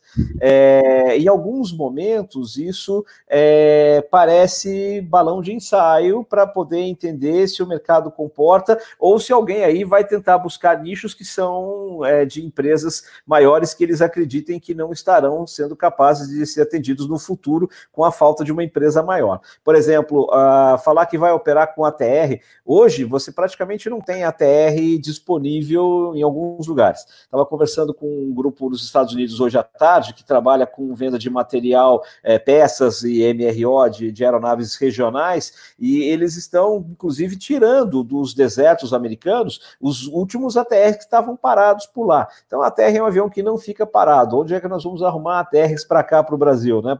Todo mundo quer começar a empresa aérea regional. Desejo sorte sorte para eles, espero que tenha. O Brasil precisa desenvolver uma aviação regional melhor, né? É, obviamente, para no, no, setor de empresas grandes, nós temos aí Gol, Azul e Latam ocupando um cenário nacional. Não sei se nós teríamos espaço para uma, empresa, mais uma empresa de, de, de, de tamanho Brasil, mas para locais é, e voos mais regionalizados faz muita falta. O Brasil hoje tem muito menos voos do que tinha quando acabou a Segunda Guerra Mundial. Nós somos muito menos servidos de linhas aéreas. Antigamente eu era do Vale do Paraíba, morava em Taubaté, ao lado de São José dos Campos. Cheguei a voar muito de Gol de lá para Rio de Janeiro, de lá para alguns outros lugares, depois de Azul. Hoje em dia, São José dos Campos, acho que não tem mais voo entendeu? E uma cidade tão importante como aquela sem voo é um, é um absurdo, né? Então, desejo que, que, a, que a Nela venha, entendeu? É, e outras possam vir também, vamos esperar para ver. Aliás, falando, você falou de Itapemirim, parece que saiu uma notícia hoje que falaram, oh, resolva primeiro suas pendências para depois a gente ver o resto, não é? pois é, aí é um outro problema, né? É um outro problema. Aliás, tem o um problema também do equipamento, né? Eu adoraria ver o A220 voando no Brasil. Dá um mixed feelings, né? Porque a gente quer torcer pelo Embraer, mas o A220, que era o Bombardier Série C, é uma aeronave fantástica, é um mini Dreamliner, né? É uma coisa maravilhosa. E o, o, o Q400, né, que é aquela versão maior do, do, do, antigo Dash 8, aqui no Brasil a gente já teve essas aeronaves, algumas aeronaves não Q400, mas esse modelo Canadé voando aqui com, com até a própria Taba teve e tudo mais, é, mas é, esse é um avião que tem um custo operacional muito mais alto que um ATR, o ATR domina no Brasil, teria condições de fazer dinheiro operando no Q400 aqui? Não tenho certeza. Uh, tiozão, quer dar o seu pitaco? Vou, vou dar meu, vou dar, aliás, vários pitacos. É, bom, Robert, a, a, a, gente, a gente podia abrir aqui um centro de umbanda, né, para acertar as previsões. O, a, eu venho falando desde o começo do ano que o mercado pós-Covid vão aparecer nela, nola, nula, nula, porque a tendência são empresas pequenas, é, empresas de nicho, e o cara arriscar, porque hoje o risco para quem vai abrir empresa aérea pequenininha vai ser muito menor, porque o investimento é muito menor, né? O leasing é baratinho, tripulação, o cara vai voar de graça, se bobear, vai ter nego pagando para voar, taxa, etc, etc. Então o cara vai, bota um aviãozinho aí, dois aviões, três aviões, e vê se vê o que que dá. Como o Sérgio falou, vai que aparece um doido que bota dinheiro em cima, beleza, né? Senão a gente opera dessa forma. Então, é, isso vai acontecer, a tendência na Europa, especialmente, vai ser acontecer isso com mais frequência, e quem sobreviver, consolida na, na sequência, né? vai uma Rainer da vida na Europa e compra, vai uma Easy, vai uma Wizz e acaba juntando no, no espólio. No Brasil, e uma coisa que me causou espécie, Robert, conversando de novo com o Rony semana passada, perguntei para ele, tá Itapemirim, Rony, como é que tá aí no Ministério? A, a resposta foi uma resposta política. Pode sim, pode ser que não, depende. O que, significa no politiquês? Não tem porcaria nenhuma aqui até agora, né? A não ser a boa vontade. Se a Itapemirim, que já está colocando pintura do aviãozinho, já tem aviãozinho, já está falando como vai ser o serviço, está tão distante do início das operações, eventuais inícios de operações, como o Sérgio bem colocou, trazer um modelo novo como a 220 não é uma coisa para amador. E vai ter um custo e tempo danado. E tempo é grana que é a commodity que está fazendo mais falta hoje em dia, né, para a empresa aérea, é grana. Então, a, a, gente vê que entre o discurso e a realidade há, há uma dissonância, no mínimo, né? Se essa dissonância é intencional para eventualmente captar algum recurso, ou se a dissonância é porque a gente é brasileiro e de repente acha que Deus vai aparecer porque é brasileiro, aquela história toda pode ser também, ou pode ser uma coisa mais séria. Mas por enquanto, eu acho que a gente focar nossas energias no que, em preservar o que a gente já tem, que é Gol, que é Latam, que é Azul, que é a Voa e Paz, que é a MAP, se a gente focar em manter isso que já está aí minimamente saudável, já vai ser uma benção tão grande, gente, que daqui a pouco nós vamos virar a Venezuela, não vai ter mais avião, ou Uruguai, e aí vai ser muito ruim para o Brasil. Perfeito, é, falou bem, falou bem. Peter, gostaria de comentar? É, isso, isso, é muito interessante, né? Eu, eu, analisei muito business plans de companhia aérea. Uma das coisas que mais faltava era analisar a competição. Parece que muita gente ignora a competição. Eles acham que todo mundo vai ficar parado, ver você montar sua companhia aérea e vai ficar quietinho, né? Então, não é assim que funciona, não. Vão ter que enfrentar a competição. Eles põem voo no lugar. Hoje, a Azul pode cobrir voo em qualquer lugar. Eles têm de Airbus 321 um aviãozinho pequeno. Fala a rota, eles vão lá e competem com você, né? Então, também não é essa coisa, vamos montar uma empresa, todo mundo vai ficar quieto e vai deixar a gente operar tranquilamente. Vai ter competição. Então, esse era o maior problema que eu vim analisando o business plan de companhia aérea. Parece que eles ignoram que tem outros grupos, que tem gente com estrategistas muito bom, né? Que vão chegar lá e vão querer competir com você, né?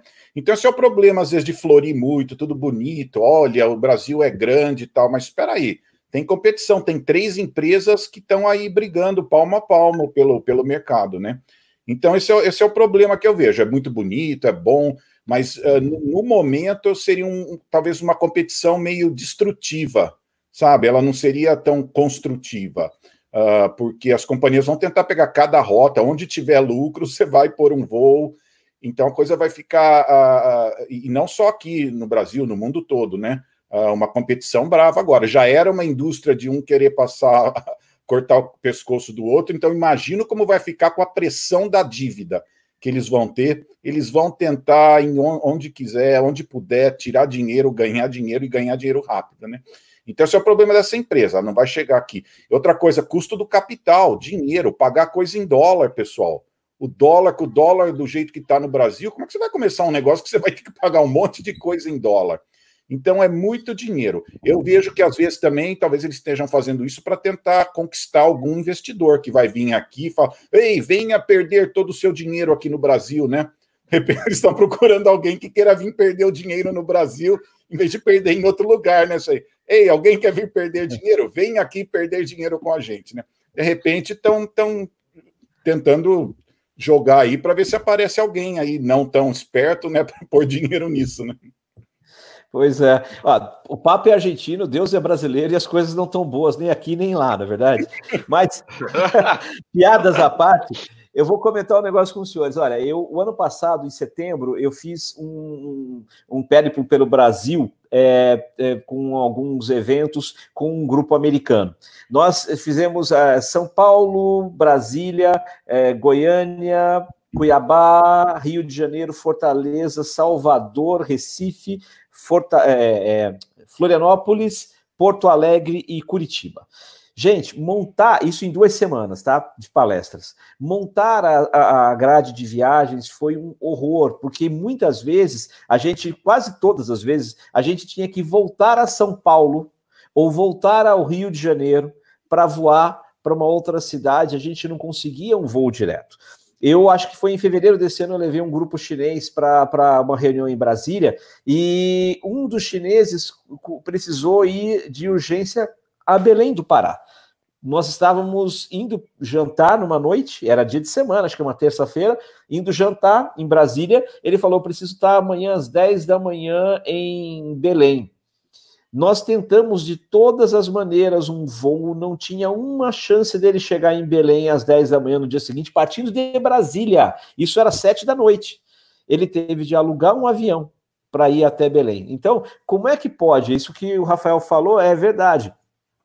Nós temos que ter mais empresas em nicho. Não adianta todo mundo querer ser uma empresa aérea nacional todo mundo queria ser azul, todo mundo queria ser Latam, todo mundo queria ser Gol. Você está em Brasília, quer ir para Belém, você vai chegar em Belém dois dias depois e pagando caro. E, muitas vezes aqui um voo nacional para sair de São Paulo e ir até Salvador vai custar o mesmo que você vai até Miami. É verdade. É verdade. Uh, pessoal, por falar em ATR, só comentar rapidamente que a Azul, por um, tempo, um determinado tempo, vai ficar como o único operador da ponte aérea é, lá em Congonhas para Santos Dumont com a TR, porque vão reformar a pista principal agora, e mas a auxiliar vai estar liberada, eles vão usar o ATR nessa na pista auxiliar para operar esses voos para o Rio de Janeiro. Então essa Aí era uma notícia. Grande aeronave. É, é, eu já, já comentei aqui que eu, eu sou fanzaço, fanzaço do Dash, né? Do The Havilland, né? O Dash 8. E sempre gostei de voar muito né, nele lá no exterior. Aqui eu voei uma vez só no Databa, que era o voo de demonstração do avião, quando eu fiz pela revista Flap esse voo em Congonhas mesmo. E mas eu tenho conhecidos, é, que, é, Charles Legal, o comandante que voa é, a 320, ele voa o Dash e só tece elogios para o avião, maravilhoso, tal. Só que é um, um avião caro, né? Um avião sofisticado e caro. E na época, isso na época da, das empresas do norte que operavam o avião, a Bombardier, que né, era responsável pela fabricação do avião, é, não dava o apoio que eles precisavam, o apoio logístico. E, e a gente já sabe que na região norte a, as regionais é, tinham suas dificuldades, sempre tiveram. Então o, o apoio da Bombardier não foi legal. E o ATR, né? É o custo-benefício do ATR é maravilhoso, né? O Fokker 50 também é um super avião, foi um super avião, né, na época, né? É, quando apresentaram o Dash para a imprensa, apresentaram o Fokker 50 e o ATR, que ainda não existia aqui no Brasil, né? É, todos foram é, elogiar, a gente teceu elogios para todos, né? O, gostei muito do Dash, o Fokker 50, acho que dos três era o mais silencioso, né? Que eu posso afirmar, né?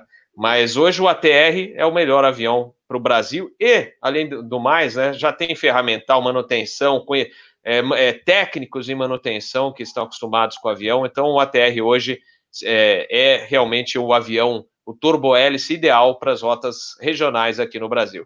Tiozão, alguém gostaria de comentar? Peter? Eu só faria assim, Robert. Peter, manda.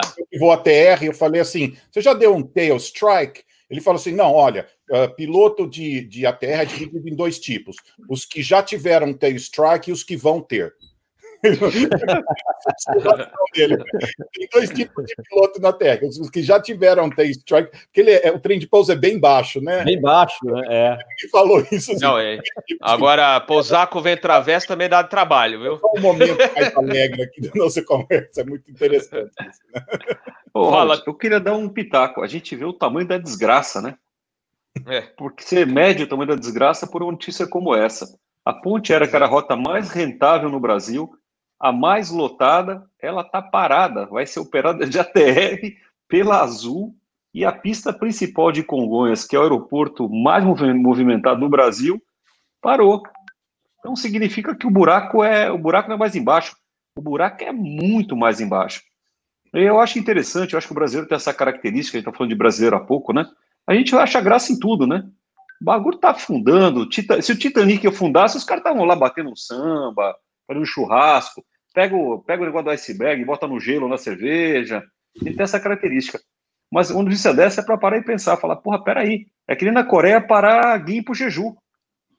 Gimpo Jeju, você tem ideia, a Korean está praticamente parada, ela está operando 30 frequências para Gimpo Jeju. Eram 120 frequências por dia. Só a Korean. Então, porra, é para pegar agora, abraçar, vou abraçar um ovo de codorna aqui, um pack de alcatrão, vou encher a cara, porque essa é para chorar mesmo, notícia dessa. Pois é, pois é.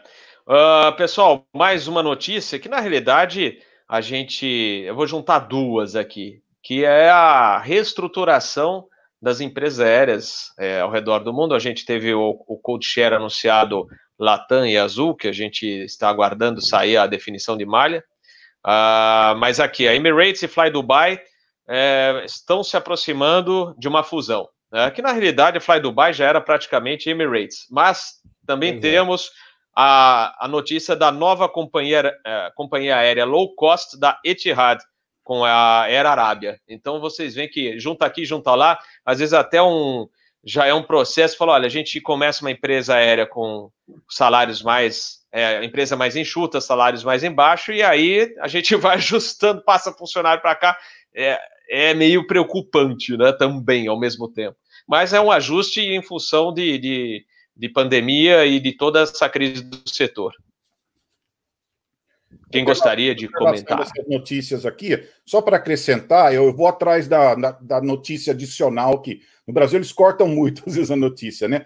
Mas só para vocês saberem, na verdade, uh, o, o, caso da Etihad. Tem uma outra empresa também que vai entrar, que é a Wizz Air, né? Que é da Hungria.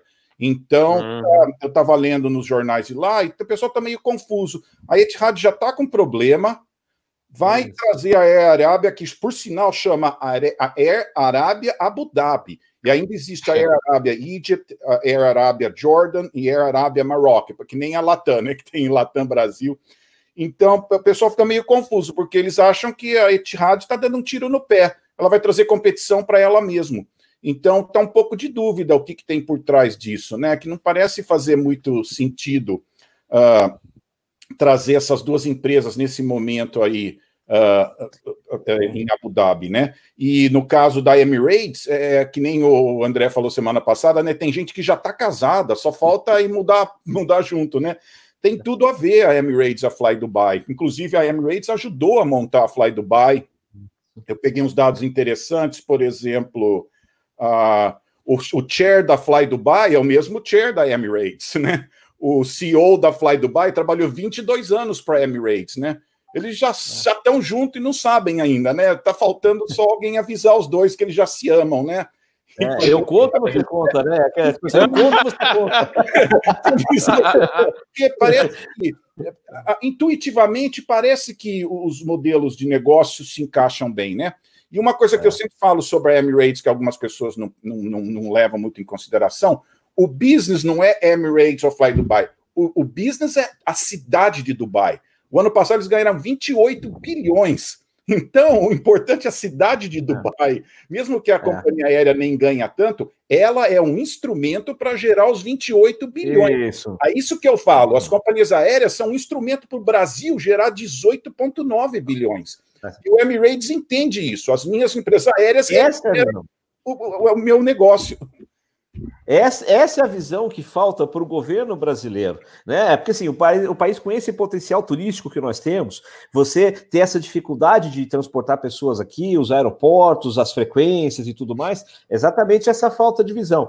Eu, eu acredito que a Air Dubai funciona é, e a Emirates se complementam realmente, porque como a Emirates não tem avião de, de pequeno alcance, né, só, só tem 777 e A380, obviamente a, a, a, Fly Dubai vai fazer com que todos aqueles passageiros ali que têm destino aos demais países daquela região do Golfo, e alguns até, é, eles voam para a Rússia e tudo mais, voem por ela. Mas a questão que você falou aí da, da, da Etihad, eu também não consigo entender. E, e a Etihad, inclusive, eles trabalham uma, uma, de uma forma que é, é, é, no cold share deles, né? Eles tinham até um tempo atrás, eu, eu me lembro, eu cheguei a voar algumas vezes para a China, para Hong Kong, melhor dizendo, né? De Etihad, e era assim: eles tinham na época Etihad, Air Seychelles, Alitalia e tinha a Jet Airways com eles também aquela low cost indiana, né? E o que acontece? Você nunca sabia se você ia voar um avião da Etihad. Eu parei de voar com eles e migrei, passei a voar somente com, com Emirates por causa disso. Porque você pegava, comprava uma passagem de, de Etihad. Aí você chegava no aeroporto aqui em São Paulo, era Etihad. Aí quando você chegava lá, é, entendeu? Em Abu Dhabi, depois na hora que você ia decolar, eu voei para Hong Kong de Air Seychelles Teve um dia que eu fui, que eu voei de Hong Kong para Abu Dhabi de A330 da Etihad, estava até com aquela pintura nova já. Quando chegou lá, eu fui pegar o avião para o Brasil 777, era um 777 da Jet Airways. Jet Airways. Meu amigo, o avião, eu, eu nesse dia, eu não estava voando de executivo, que nem todas as vezes a gente viaja de executivo, que é caríssimo, né? Eu estava de econômica. Por sorte, eu estava na mudança de classe. Mas a hora que eu entrei, eu, eu tenho uma Rimova, ela vai andando, né? E, em geral eu passo pelos aviões não sai batendo.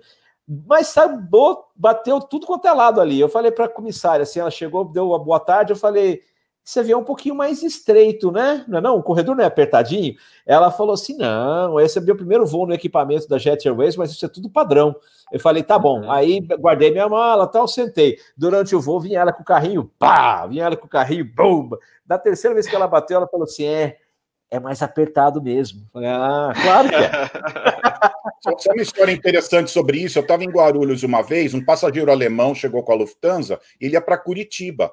E eles vendem o code share, então aparece Lufthansa, né? O trecho Guarulhos-Curitiba. Uh, Era um avião da VASP. A hora que ele chega, vê um 737-200 da VASP, o avião estava meio sujo, tinha umas, acho que coisa de, fizeram manutenção, o passageiro... Serra Mike eu, Alpha. Eu paguei a manutenção, a credibilidade Lufthansa. Esse avião tinha que ser um avião Lufthansa, não é Lufthansa.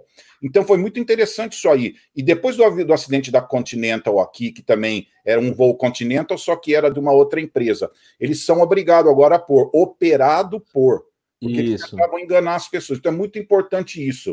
Uh, aqui é muito comum, né? Tinha o voo Delta, depois aparecia Go Korean, no mesmo portão, né? E Isso, no portão. é o da Gol, não é o da Delta. Eu falei, não, tá vendo? Tem três aviões, eles põem três aviões um em cima do outro, né? Eu brincava assim que eles põem três aviões, né?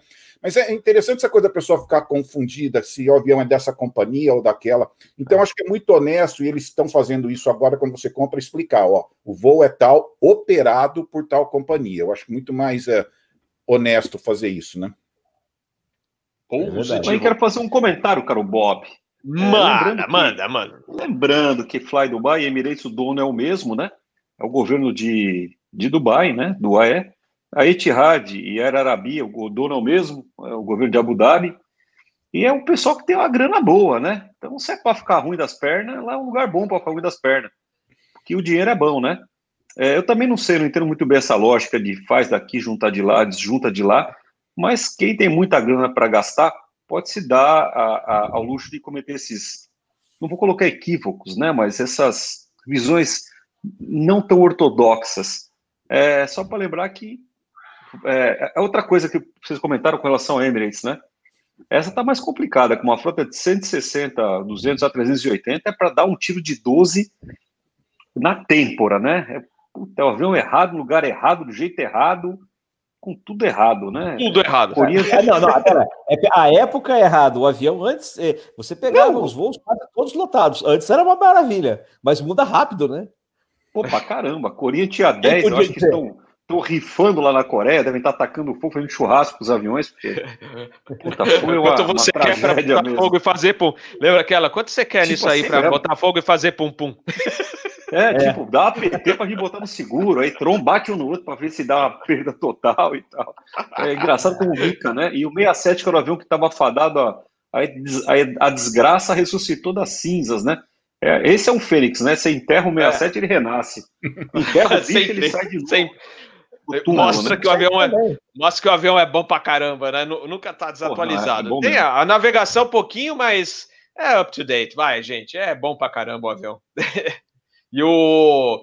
Aí, falando em Emirates, né? A Emirates falou: ah, em agosto a gente volta com a 380, mas não é certo lá em, eh, em Guarulhos, porque eles falam: bota o voo. É, ah, tá, tá vendendo? Tá, não, tá vendendo? Não. Tá vendendo? Não, então tira. tá bem assim. Então, no, é, é, é, a próxima, né? É a próxima. Bom, gente, falando olha, de Airbus. Voos... Oi, fala, fala. Perdão, Quem que tá falando? Os voos. Fala, fala. Eu, eu, eu fiz mais de 60 voos em A380 Emirates nesses últimos três anos. Eram lotados. Lotados. Executiva lotada.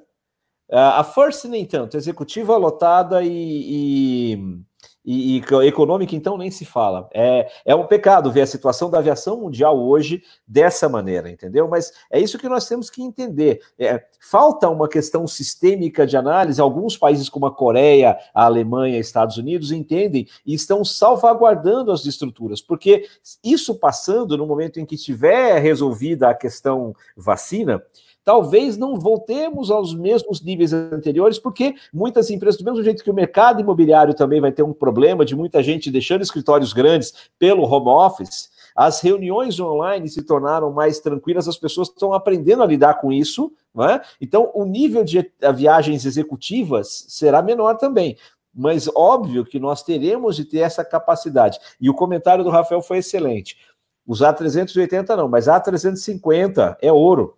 A 330 né, é ouro, Dreamliner e 777 também. São alguns aviões que, se você não tiver uma reserva deles garantido, como a Latam está fazendo, eu estava olhando aqui agora há pouco no, no, no, site sobre a frota. Alguém comentou que a frota da Latam, a maior parte é de aviões próprios. Isso eu já não sei dizer. Mas se você olhar a frota da Latam hoje, eu estou vendo aqui pelo Plane Spotters, por exemplo, de A319, 46 aviões, 25 parados, 21 em operação. De A320, 95 estacionados de um total de 145 aeronaves, 50 em operação. É muito pouco. Aí você olha o A321, só tem 9 voando, tem 40 parados. E aí os A350, então, também, dois funcionando, cinco parados, né? Dos 777s, é, você tem alguns parados também, e o Dreamliner, a, boa, a maior parte deles também parados. Então, não tem o que fazer. Ou você protege as empresas que você já tem, ou então acho ridículo ficar discutindo sobre empresa aérea nova. Vai aparecer uma empresa aérea nova, o cara vai conseguir todo aquele. Bom, vamos preservar o que a gente tem. Pois é, como o tiozão falou. Aliás, dando boa noite ao meu amigo Pablo Cavalcante, conheci, já falei aqui, lá na época da Rio Sul, né, fazendo translado, tem essa matéria aqui no canal do, do 737 de Seattle para o Rio de Janeiro via Miami Manaus. O Pablo era copiloto na época desse voo de translado, Irineu, Master Captain do voo. Ele está aqui no chat batendo papo com a galera. Seja bem-vindo ao canal e todos os nossos amigos de sempre aqui. Uh, pessoal, a gente está já esticando um pouquinho além da conta. Eu sei que o Sérgio às oito tem um, tem um jantarzinho bom na casa dele, mas só falar ampassando de algumas notícias. É, uma, uma já esperada, que a Airbus é o segundo é, trimestre, registra não, o segundo mês sem vendas, né, não registrou vendas nenhumas, acho que até mais já deve estar isso aí. United Airlines, previsão de demi para demitir 36 mil funcionários. Né? Essa é a notícia da, da United. Uh, e também era de se esperar, né, gente? Paxton International. Olha só, não é só a, o. A, no, como eu já falei aqui, a gente falou no FlySafe esses dias, é, não saiu o relatório final, mas tem alguma coisa muito errada nessa aproximação desestabilizada, tudo que foi feito naquele acidente. E aí, depois do acidente, levantaram os dados que muitos, né, muita, muitas carteiras, muitas licenças no Paquistão eram falsas, né, foram feitas, sabe-se lá como. E o que, que aconteceu? A Europa está proibindo o pouso da Paxton e agora os Estados Unidos também proibiram o pouso da Paxton lá. Olha o prejuízo, não só o prejuízo do acidente para a imagem da empresa, né, do A320, tudo que aconteceu, mas olha só, se de repente eles podiam é, ter algum voo né, adicional gerando receita, Europa, Estados Unidos, eles estão perdendo isso também. É, eu já fico na dúvida se a Paxton vai aguentar esse baque. Não, não sei. A pergunta, a pergunta maior é, é merece superar esse baque? Porque você tem essa quantidade de gente, é, porque assim, vocês são tripulantes. Mas no nosso caso, passageiro, você a única coisa que eu espero é que a tripulação que está naquele avião seja qualificada, né? E você olhar uma empresa aérea desse, por isso que em geral é assim: se eu vou para a Ásia, é Emirates ou uma Qatar ou uma Turkish, se eu vou para a América é uma empresa americana, se eu vou para a Europa é uma empresa europeia, não dá para arriscar. Perfeito, é, também também acho. Tiozão, gostaria de falar? É, quem opera ali naquela região, já passa por lá, Paquistão, Irã, aquele lado, sabe que o buraco é, é mais embaixo. É, não foi surpreendente, eu não vou comentar o acidente, sabe que eu tenho as minhas reservas a comentar acidente sem ter relatório final, não vou fazer isso, mas tripulação paquistanesa, no caso, no meio do Ramadã, você vai juntando as coisas todas, é uma situação, é um, é um lugar muito adverso para operar. Concordo com o Sérgio plenamente é, tem empresas que realmente não merecem estar é, tá operando, e ainda mais fora do, do, do, país deles, né? E eventualmente a Paxton vai ter que se reinventar. Eu não sei como, é, apesar de que hoje em dia, né, se abrir uma vaguinha no Paquistão, vai ter cara se matando na facada para ir para lá, né? Bota a roupa, se transforma em muçulmano, sai rezando, tá fazendo qualquer coisa para arrumar um aviãozinho para chamar de seu mas de uma forma ou de outra, a, a notícia em si é lamentável, o acidente é lamentável, a empresa está operando de forma lamentável, as licenças fake são lamentáveis. É, como dizia um amigo meu, né, não tem nada que seja ruim que não pode ficar pior, né? A Pax é o caso claro disso. Só fazer um comentário? Fazer um comentário? Pode, manda. Aula de safety, né? Uh, seis anos, investigação de acidentes, né? Uma coisa interessante que às vezes as pessoas não entendem, e inclusive naquele filme do, do Sully, uh, para efeitos dramáticos, fizeram o, o NTSB parecer mal, mas não, o NTSB, qualquer órgão investigador, eles sabem que o, de um problema pequeno pode ser a ponta de um iceberg maior. Então eles têm que investigar tudo, mesmo detalhes, eles têm que. Porque é, isso, esse problema da questão pode ser a ponta de um iceberg de um problema muito maior, e é isso que eles estão já descobrindo, né? Então, o NTSB não é aquelas pessoas ruins que apareceram no, no filme do Sully, né? Gente muito responsável que sabe, por exemplo, cultura de empresa. Você pensa que é só coisa técnica? Que nada. Eles estudam gerenciamento, eles estudam ver se o chefe uh, tenta uh, impedir as pessoas de reclamarem, tudo. Muitos desses problemas barram mais cedo ou mais tarde em management. Entendeu? Pode ser qualquer problema, mas pode ser alguém que do management que. Então você tem que olhar todos os sistemas. Você não está sendo ruim. Você está sendo. Porque de uma coisa pequena, você descobre uma coisa maior. Aqui nos Estados Unidos, quantos casos foram descobertos porque pararam o cara por causa de, de excesso de velocidade e descobriram um assassinato, descobriram um assalto a banco, né? É a mesma coisa na investigação, você nunca sabe, né? Tem os problemas primários, você descobre um monte de problemas secundários e terciários, né? Então tem que perguntar e tem que ir atrás. Investigação é isso. O, o, o Peter está certo nisso que está falando e, e, volta então a fazer o full circle com o que a gente conversou no programa. Por que, que foi pedido o Chapter 11 da Latam nos Estados Unidos? Lembra que eu comentei da segurança jurídica. Os é. Estados Unidos é um país de segurança jurídica em todos os setores. Porque a segurança jurídica não é algo de advogado, não é só o processo, é uma segurança sistêmica das relações num país. E para coroar o que ele falou, ó, o Capone foi preso pelo imposto de renda. Exatamente. Exatamente. Nada, é, é, é, cabeça, né? aliás, vale a piada também. É, eu assisto muito aquele seriado CSI, né? Inclusive, falei outro dia com, com acho que era um advogado criminalista tal. É, e aí ele falou: pô, aqui em casa também a gente assiste. Agora, o, o roteirista, eu falo assim de brincadeira, o roteirista do, do episódio de Miami lembrou o que vocês falaram, o que o Peter falou agora um acidente de carro, o carro despencou do viaduto, que abriu um buraco no viaduto, foram ver, era um assalto a banco e encontraram um corpo. Então, é bem nesse estilo. ai, ai. Pessoal, para encerrar, vai, vamos antes da nossa rodada final aqui de debate é, do Asa News dessa semana, que está muito legal. É, eu queria saber, vou propor aqui ao Rafael Santos, ao Sérgio e ao Peter, para a gente fazer uma vaquinha. É, eu, como diz o meu irmão, ele falou assim: junta seu muito com meu pouco, dá muito pouco. Então. Boa. Ai, então, eu queria saber se vocês poderiam me ajudar a fazer uma vaquinha aí, e o pessoal do chat também, para comprar aquele 7478 que vai ser colocado à venda to totalmente executivo. Aí eu fui olhar na Baralho. notícia, a primeira coisa que eu vi foi ver quanto eu tinha na carteira. Eu, a primeira coisa que eu é. esse dado, eu tinha o porquinho com as moedas, estava olhando justamente isso, se dava para comprar, viu? É, eu acho que a minha carteira veio do, do, do, do, do Robert, do Robert e do, do Alfred, entendeu? A minha carteira também tem muito pouco, mas eu gostaria muito. Agora, já que é para comprar avião executivo, esses dias eu vi o interior proposto para um Max executivo. Que coisa absurda. Não sei se vocês viram as imagens absurdas. Aí alguém falou: Mas você vai querer um Max executivo? Você é capaz de morrer, mas vai morrer em estilo.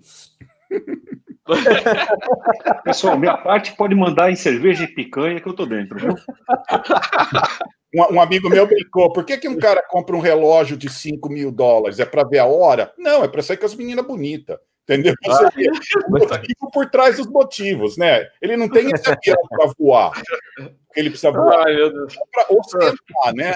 É o é verdade. avião não tem nada a ver com voar, levar eu de um ponto para outro, né? É, é, é, um símbolo de, de arrogância, né? De, de importância, né? Então. É... Agora imagina um 747 executivo, gente. é um troféu, ah, né?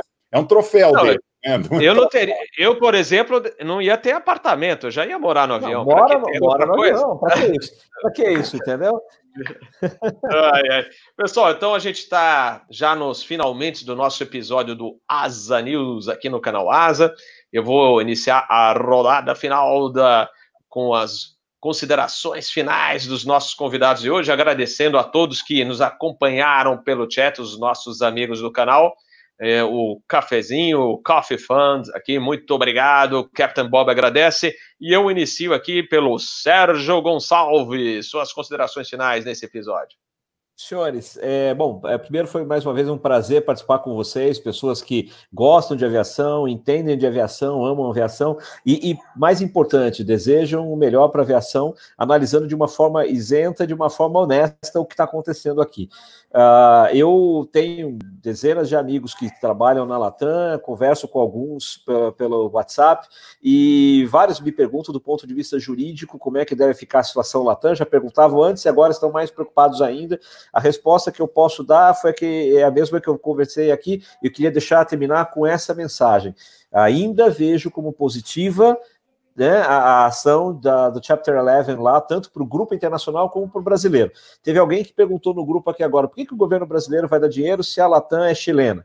Calma, são várias empresas chamadas Latam, entendeu? O Robert é funcionário de uma empresa brasileira, certo, Robert?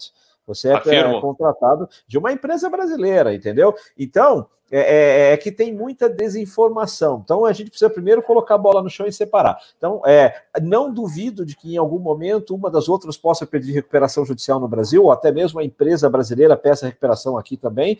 E, de novo, a recuperação judicial é algo bom. Se bem trabalhado, resolve, tá certo?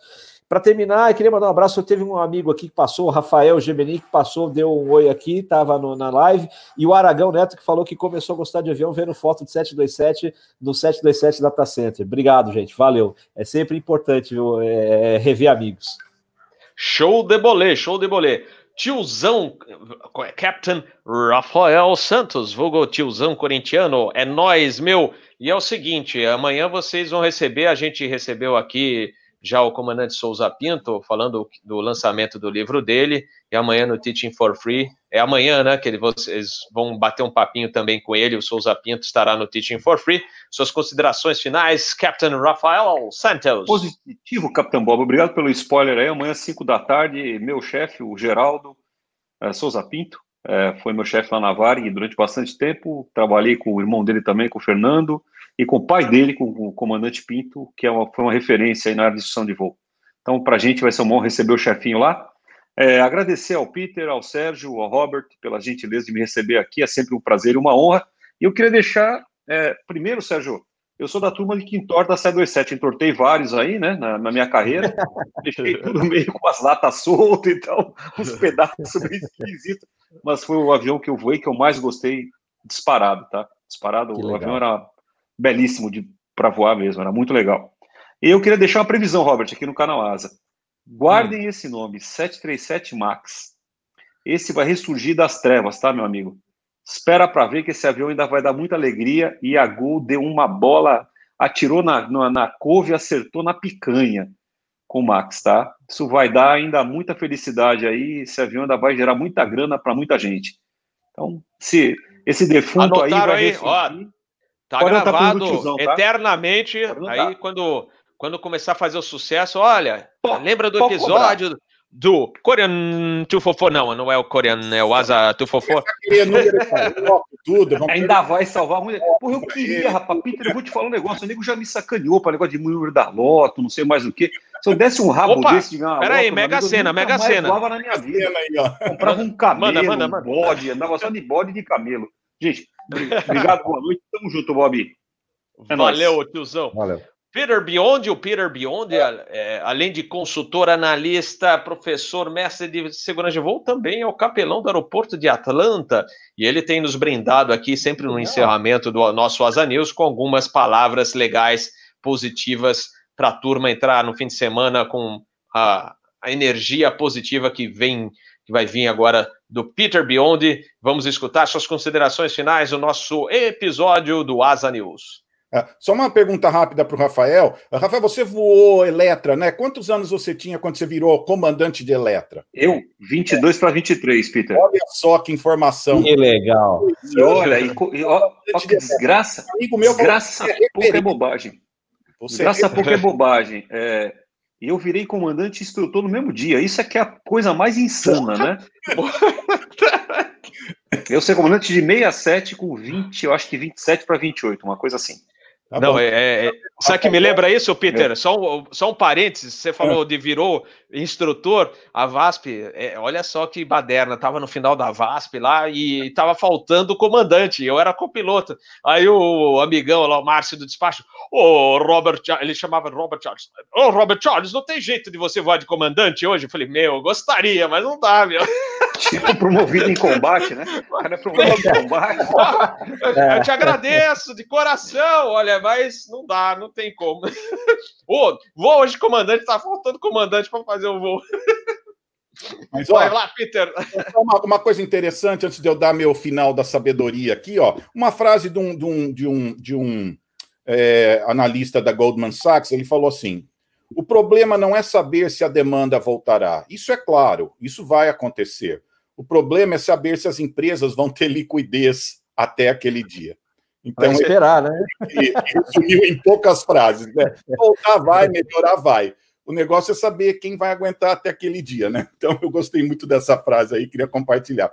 Mas só uma coisa interessante para acabar com um, momento de sabedoria interessante, que eu gosto aqui do canal Asa é justamente esta riqueza das experiências, né? Tem gente que vem aqui com boa experiência de passageiro, fiquei com inveja do Sérgio. Eu vou uma vez só na Emirates, ele voou 30 me humilhou aqui. Eu não, vou... 30 não, 60, não, é? Não.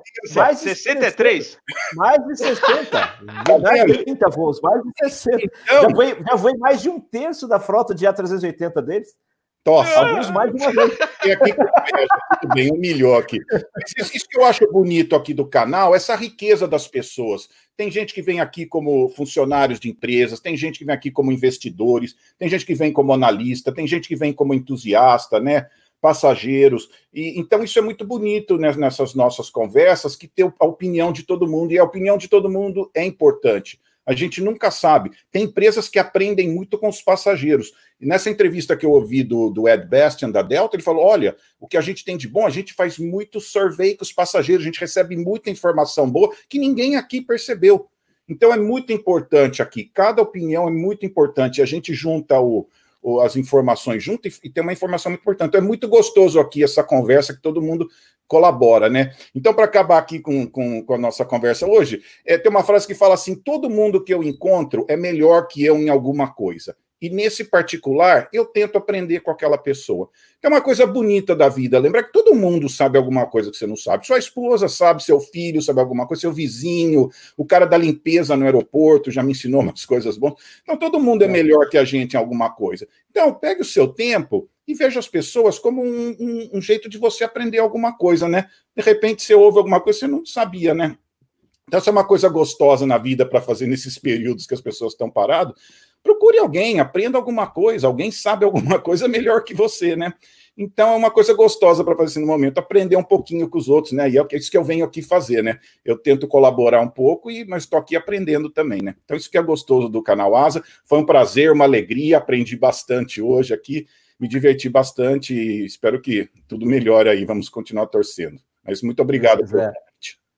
Muito bom, muito bom, Peter. Robert, Fala antes de você terminar, você comentou que, que o Peter é, é capelão lá em Atlanta, no Hartford.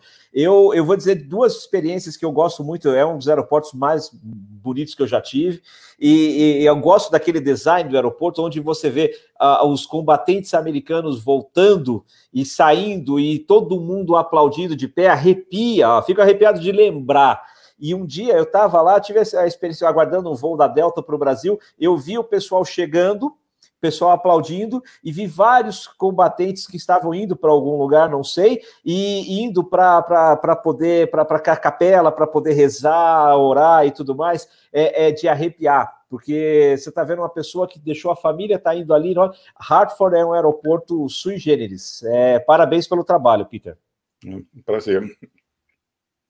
Show de bola, muito legal. Fora que o aeroporto é, é, é tudo isso, né? E mais um pouco, é muito bom, o mais movimentado do mundo. Agora as estatísticas mudaram um pouco em função da, da crise, mas já superou Chicago. E Dallas, é um aeroporto. Dallas mais movimento agora, viu? O pessoal aqui em Atlanta é. ciúmes que Dallas tem mais movimento no momento. Então, é, agora é esperar a crise, né? Quem sabe, esperar que a é. crise vá embora para a gente ver, observar Atlanta.